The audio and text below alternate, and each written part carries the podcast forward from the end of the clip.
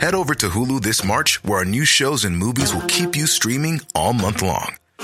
Catch the award-winning movie Poor Things, starring Emma Stone, Mark Ruffalo, and Willem Dafoe. Check out the new documentary, Freaknik, The Wildest Party Never Told, about the iconic Atlanta Street Party. And don't miss FX's Shogun, a reimagining of the epic tale, starring Anna Sawai. So, what are you waiting for? Go stream something new on Hulu.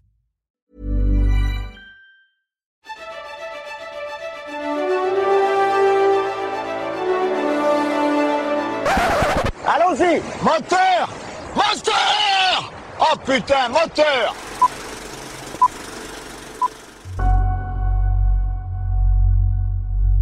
Bonjour, bon après-midi, bonsoir. Je vous ai mis cette petite musique type suspense, étrange, ambiance chelou, parce que je vais vous parler de ce qui est pour moi l'une des plus grandes énigmes du cinéma au XXIe siècle, Mulholland Drive, écrit et réalisé par David Lynch. Et quand je dis énigme, je parle surtout de tout l'engouement qu'il y a autour depuis à peu près 20 piges. Je ne comprends pas. Je ne comprends pas prix de la mise en scène au Festival de Cannes en 2001, César du meilleur film étranger en 2002, rien que ça, mais personnellement, je l'ai trouvé fouillis, incompréhensible, très très ennuyeux, beaucoup trop long et parfois même, je dirais, un peu prétentieux dans son traitement global, tant il laisse clairement le spectateur sur le bord de la route tout au long de l'histoire. Il est fou ce mec Oh oui, je sais, je sais, je vais encore me faire déchirer sur les réseaux sociaux, un peu comme quand j'ai sorti euh, l'épisode sur 2001 l'Odyssée de l'espace, que je n'ai pas aimé non plus, à peu près pour les mêmes raisons. Euh, d'ailleurs, allez voir euh, notamment sur YouTube les sauts d'insultes que je me suis pris, c'est quand même assez savoureux et assez étonnant et triste hein, quand même. Mais je suis désolé, je pars du principe qu'un film devenu culte pour plein de raisons peut aussi être un mauvais film pour tout un tas d'autres raisons. Et pour moi, clairement, Mulholland Drive, c'est de l'onanisme pur et simple. Hein? De la branlette intellectuelle, si c'est plus clair comme ça. Et ce qui m'agace encore plus, alors là, là c'est le pompon, c'est les gens sur Internet qui se prennent pour euh, des philosophes du cinéma.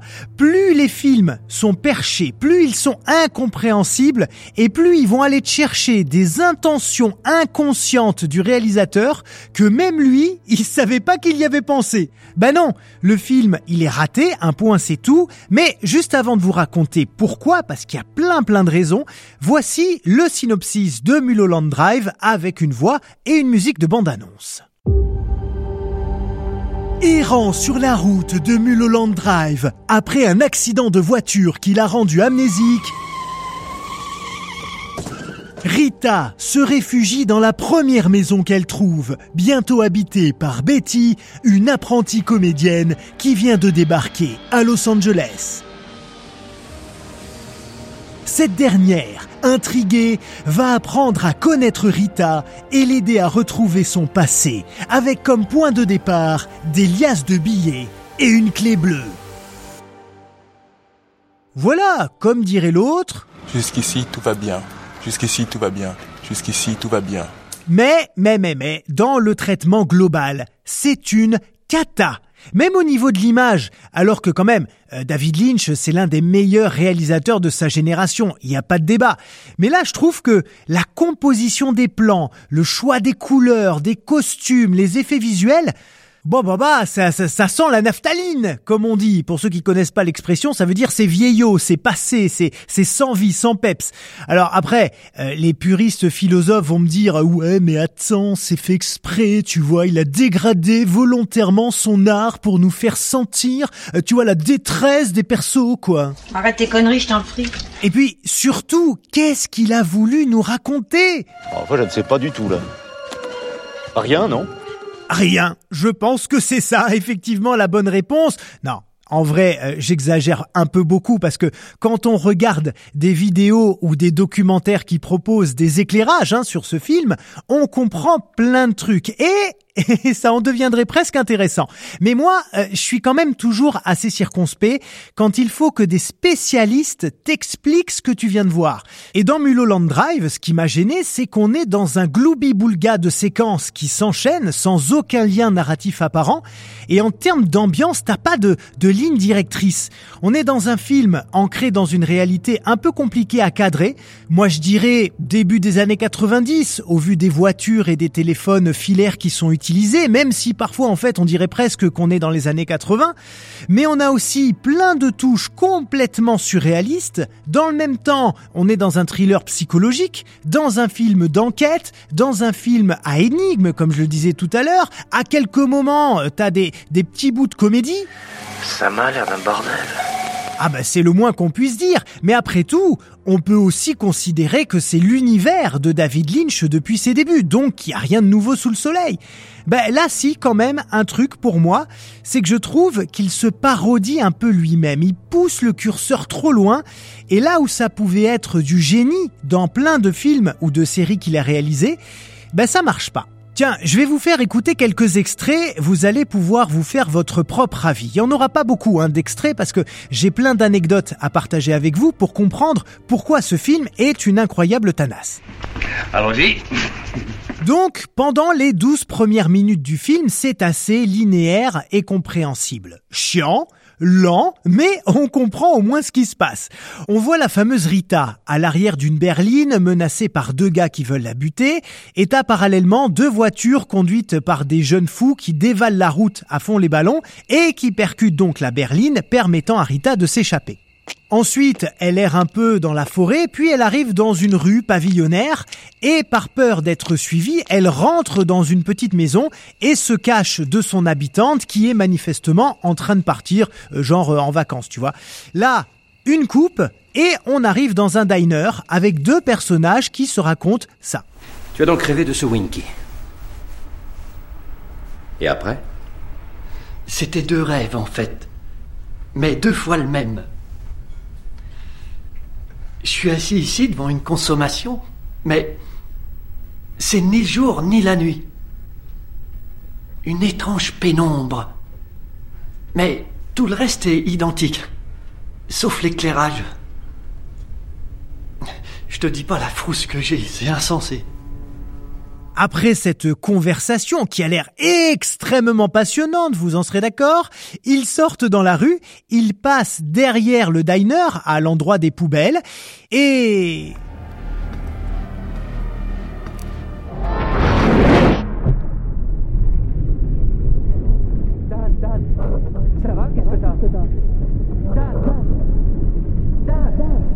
Là, pour te décrire un peu, t'as une sorte de SDF aux cheveux bruns, très longs, très sales, avec euh, le visage couvert de crasse. On dirait un peu Jacouille la fripouille, mais en 100 fois plus flippant. Il sort de derrière un mur, et dès qu'il le voit, le gars qui parlait de son rêve dans le diner fait une crise cardiaque. Dans la rue, comme ça, juste en voyant le clodo. Et ces deux personnages qui parlaient dans le resto, on les reverra à peine en mode figurant, mais juste clin d'œil à un moment dans le film, mais on sait pas ce qu'ils veulent, ce qu'ils deviennent, quel est le lien qui les unit, pourquoi le mec meurt de peur, rien. Ensuite, on découvre Betty, le personnage de Naomi Watts, qui arrive de l'aéroport et qui emménage dans la maison de sa tante. Elle découvre donc Rita, qui est en train de prendre une douche. Oui, elle prend une douche, tranquille. Elle se réfugie dans une maison qui est pas la sienne et elle prend une douche, normale. Et les deux femmes commencent à se découvrir dans des dialogues interminables et d'une vacuité assez incroyable. Et là, on arrive dans une des nombreuses sous-histoires, celle d'un jeune réalisateur à qui on veut imposer une actrice. Il refuse, il s'énerve, les producteurs arrêtent tout avec lui, sa femme le trompe, elle le fourre de chez lui, il se retrouve à dormir dans un petit hôtel miteux et un soir, tu sais pas pourquoi, il va dans un ranch en plein milieu de la nuit et il rencontre un cow-boy. L'attitude d'un homme peut influer jusqu'à un certain point sur la voie que son destin va prendre. Est-ce que tu penses pouvoir être d'accord avec ça? Tout à fait. Est-ce que tu as répondu ça parce que tu croyais que c'est ce que je voulais entendre? Ou est-ce que tu as bien réfléchi à ce que je dis avant de répondre? Parce que tu es sincèrement convaincu que c'est juste J'ai réfléchi, je pense que vous avez raison. en toute sincérité. Qu'est-ce que j'ai dit? Que bien souvent l'attitude d'un homme influe sur la tournure que son destin va prendre. Dialogue pour ne rien dire bonjour. Dialogue dont on ne comprend pas le sens bonjour aussi. Trois minutes d'une discussion chelou, fondue au noir, et on revient sur Rita qui fait répéter un casting à Betty, la jeune actrice. Merci beaucoup, mais on s'en foutait de cette séquence en réalité. On avance un peu, le réalisateur est finalement sur son tournage. Pendant ce temps, les deux femmes continuent leur enquête jusqu'à une nuit où elles font, où elles font, où elles font l'amour, voilà, dans une scène particulièrement sensuelle, je l'avoue.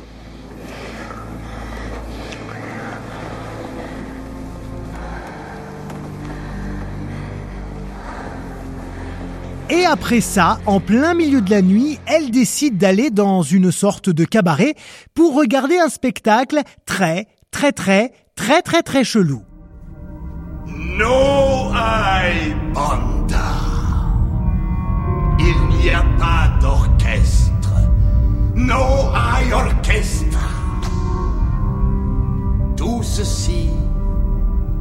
n'est qu'un enregistrement. No hay banda et pourtant, on entend un orchestre. Si l'on veut entendre une clarinette, tendons l'oreille.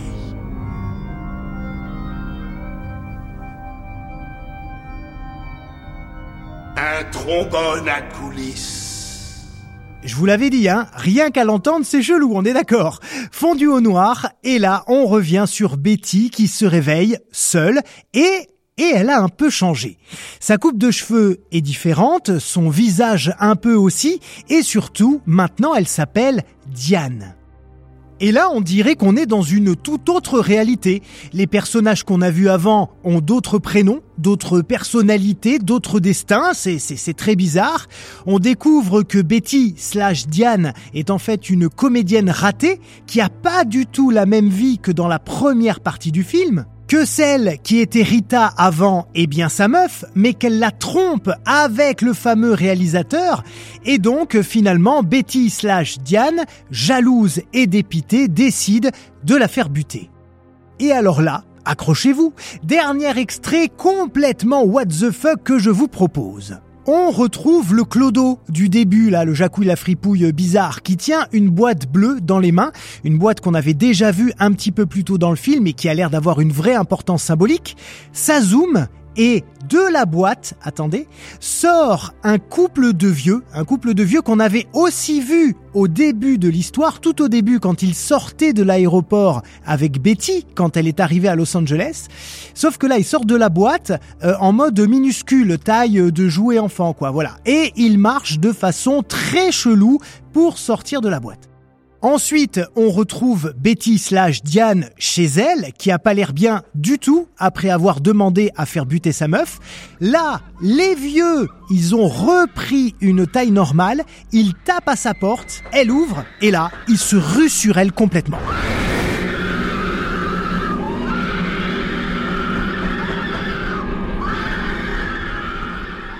Diane finit par se tirer une balle dans la tête. Et Fin du film. Voilà, je vous l'ai raconté tel qu'on le reçoit lors du premier visionnage, hein, sans tous les éclairages qu'on peut ensuite découvrir dans des vidéos ou des documentaires. Ah bravo, merci du renseignement, heureusement que tu es là. Bon, maintenant que vous comprenez un peu mieux ce que je veux dire, voici les raisons pour lesquelles ce film, selon moi, est raté. D'abord, parce qu'à la base, il n'a pas du tout été pensé comme un long métrage. C'est en fait le pilote d'une série. Oh là là là là, j'y crois pas, putain. Oh. Et si, et si, et si, c'était une série que David Lynch avait prévendue à la chaîne américaine ABC, qui n'en a finalement pas voulu tellement ce premier épisode était bizarre et insensé. À savoir que la première version faisait deux heures, ABC a demandé à la recouper pour passer à 1h30, mais ça voulait toujours rien dire.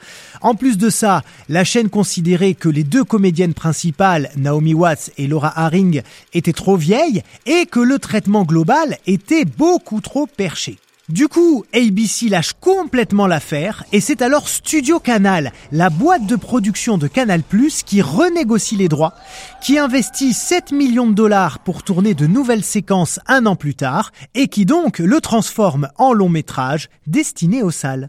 Ok, alors là ça va être un bain de sang. Ah bah oui, forcément, en termes narratifs, c'est super compliqué. David Lynch, il avait écrit le premier épisode d'une série, donc avec des situations et des personnages qui sont censés évoluer dans les épisodes suivants. Donc c'est normal qu'ils mettent pas toutes les réponses tout de suite. Faut délayer dans le temps, faut densifier à chaque épisode pour garder l'attention et l'intérêt du spectateur jusqu'à la fin. Or là, déjà, on lui demande de couper son pilote d'une demi-heure et plus tard, on lui dit qu'au final, ce sera un long métrage. Donc, qu'il lui faut écrire et tourner des scènes supplémentaires pour compléter la narration et donner un minimum de réponses, ainsi qu'un dénouement à cette histoire. C'est pas facile. Non, c'est pas facile. Surtout que le montage final fait 2h26, donc il y a eu pas mal de scènes rajoutées et il a fallu réfléchir à la façon dont on allait raccrocher tous les wagons. D'où ce joyeux bordel qu'on a devant les yeux et qui nous perd complètement. Il y a des repères qu'on sauté, je m'y retrouve plus. C'est juste que l'histoire à la base était pas prévue pour rentrer en un seul film, même si quand même, je suis parmi ceux qui pensent que David Lynch aurait pu faire mille fois mieux s'il avait pas réécrit avec euh, cette amertume, ce ressentiment contre la chaîne ABC et Hollywood qui l'a fait un peu bâcler le truc. Ça, c'est ton opinion personnelle. Oui, oui, oui. Pas que la mienne, hein, mais je trouve que ça se sent en fait quand on regarde le film. D'ailleurs, écoutez ce qu'a expliqué David Lynch lui-même en interview. Tout ce que je sais, c'est que j'ai apprécié réaliser ce film. ABC a détesté et je n'ai pas aimé les coupures que j'ai faites. J'étais d'accord avec ABC. La version longue était trop lente, mais j'ai été obligé de la massacrer parce que nous avions un impératif de temps trop contraignant pour permettre de tout peaufiner.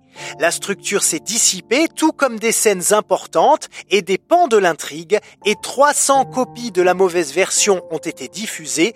Beaucoup de personnes l'ont vue et c'est embarrassant parce que la pellicule est également de mauvaise qualité. Je ne veux pas y penser. Vous serez d'accord, c'est quand même édifiant venant du scénariste et réalisateur du projet. D'autant que la reprise du tournage en l'an 2000 a été extrêmement compliquée. Beaucoup d'éléments de décor, de costumes et d'accessoires avaient été égarés. Lynch avoue lui-même avoir été en panne d'inspiration complète avant d'avoir une révélation subite sur les scènes à rajouter. Et puis les comédiens aussi. Euh, ils ont dû retourner un an après avec un scénario totalement remanié qui changeait toute l'appréhension qu'ils avaient faite de leurs personnages pour les interpréter au mieux. C'est un peu compliqué. Eh oui, encore une fois, pas facile du tout, et c'est pour ça que là, t'as un film en mode puzzle. Et le problème, c'est que David Lynch, il explique jamais le sens de ses œuvres. Il a bien donné quelques clés par-ci par-là dans des interviews, mais quand on découvre le film pour la première fois, eh ben c'est vraiment compliqué de trouver un intérêt à cette histoire. Et comme je dis toujours, quand c'est long, c'est trop long. Voilà, merci infiniment d'avoir écouté ce nouvel épisode du Cinéma Tué. Encore et toujours, mille merci, non même un million de merci pour votre fidélité. Comme d'hab, on partage cet épisode autour de soi, on en parle, on le recommande, on met des petits commentaires sympas et les fameuses 5 étoiles, et puis on se retrouve très vite pour continuer d'explorer les méandres du 7e art. Merci encore pour tout, et surtout n'oubliez pas, vive le Cinoche Ciao tout le monde Spring, is that you? Warmer temps mean new Allbirds styles. Meet the Superlight Collection, the lightest ever shoes from Allbirds, now in fresh colors. These must-have travel shoes have a lighter-than-air feel and barely their fit that made them the most packable shoes ever. That means more comfort and less baggage. Try the Superlight Tree Runner with a cushy foam midsole and breathable eucalyptus fiber upper. Plus, they're comfy right out of the box. So, what can you do in a super light shoe? What can't you do is the better question. And because they're super packable, the real question is, where are you taking them? Experience how Allbirds redefines comfort. Visit allbirds.com and use code SUPER24 for a free pair of socks with a purchase of $48 or more. That's A-L-L-B-I-R-D-S dot com code SUPER24.